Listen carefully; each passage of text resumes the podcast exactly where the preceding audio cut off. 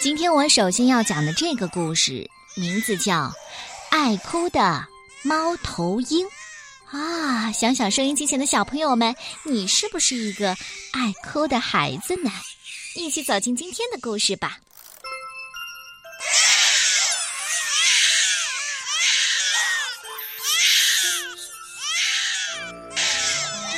雾蒙蒙的森林里，突然传出了一个可怕的哭声。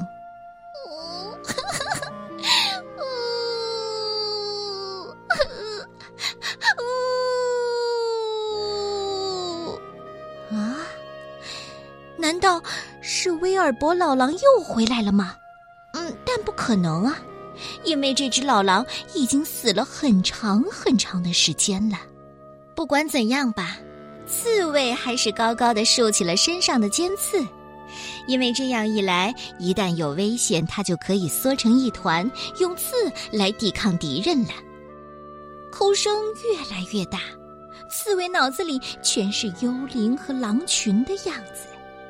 不过，当他悄悄地走出最后一片灌木丛的时候，却发现，咦，原来是一只小猫头鹰在哭呢。小猫头鹰宝宝伤心地哭着，声音变得越来越大。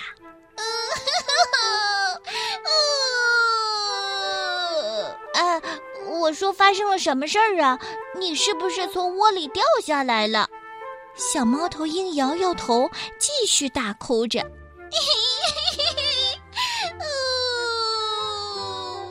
这时候啊，乌鸦飞下来，落在猫头鹰宝宝的身旁。呃，小家伙，你怎么了？想不想做个游戏呀？乌鸦搜集了很多彩色的石子，放在小猫头鹰面前的草地上。来吧，我们来玩扔石子游戏，好不好？可是这个小宝宝摇摇头，仍然哭个不停。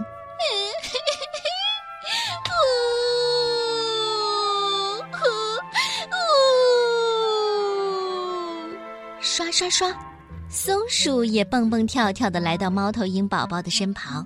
嗨，发生什么事儿了？你是不是饿了？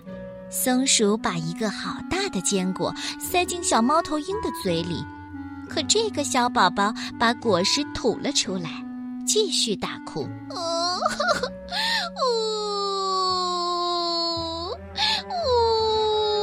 哦，我说猫头鹰是不吃坚果的，只有你才吃呢。对对对，猫头鹰不吃坚果。刺猬和乌鸦异口同声地说。这时候啊。胖胖的鼹鼠也从土里探出了头。哎，怎么啦？过来，孩子，不要哭了，我给你一些好玩的东西吧。在草地上忙碌了一阵之后啊，鼹鼠带着一个彩色花环回来了。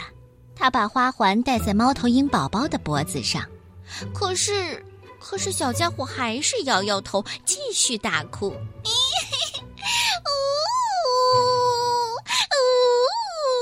呜这时候，鹿角甲虫晃动着它的大螯，慢慢的走了过来。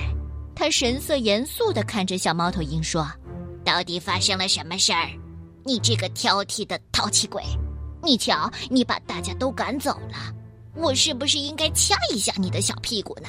他慢慢的靠近猫头鹰宝宝，一对大螯发出咔咔咔的声音。可是小猫头鹰仍然摇摇头，哭得更厉害，声音也更大了。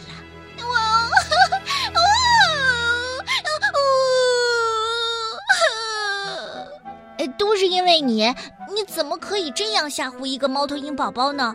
别的动物责怪甲虫，我也不想这样嘛，不过就是开个玩笑。鹿角甲虫后悔地说。就在这时候，他发现了一张很大的废弃的蜘蛛网。他马上用大钳子摘下蜘蛛网，边拖边叫着：“啊，快呀！大家快来帮帮忙！我们可以把小猫头鹰放在网上摇啊摇，它一定会很喜欢的。”于是，大家把小猫头鹰连同花环一起放进了像吊床一样的蜘蛛网里，开始摇晃。好心的胖鼹鼠还轻声地哼起了《鼹鼠摇篮曲》。哦，可是小宝宝还是不停地哭着。直到他突然飞出了这张这张吊床，它扑腾着飞到了妈妈的翅膀下。猫头鹰妈妈紧紧地抱住小猫头鹰。啊，好啦，你是我的小宝宝吗？你又大哭了，对吧？出什么事儿了？刺猬、乌鸦、松鼠、鼹鼠和鹿角甲虫都竖起了耳朵，他们对问题的答案也很好奇。这时候啊，猫头鹰宝宝停止了大哭，他从左向右的看了看每一个陌生的朋友，小声唧唧地说：“我不记得为什么哭了。”啊，这个小猫头鹰啊！收音机前的爸爸妈妈们，你们家是不是也有一个爱哭的孩子呢？当你分散注意力、无效、讲道理讲不通，他就是不肯妥协，依然哭闹不止的时候，不妨可以采用短时间拒绝的方式，就让你尽情的哭一会儿吧，学会自我反省，不要一哭我们就妥协，有求必应。反而会让孩子以为用这样的手段有神奇的威力，能让自己得到满足。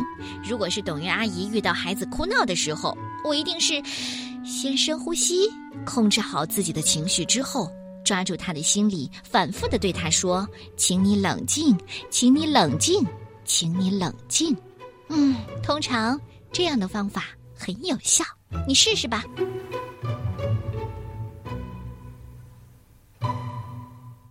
前故事收听方式：中国广播 APP、蜻蜓 FM、喜马拉雅都可以在线收听。你也可以回听以前的节目。睡前故事，我们明天见。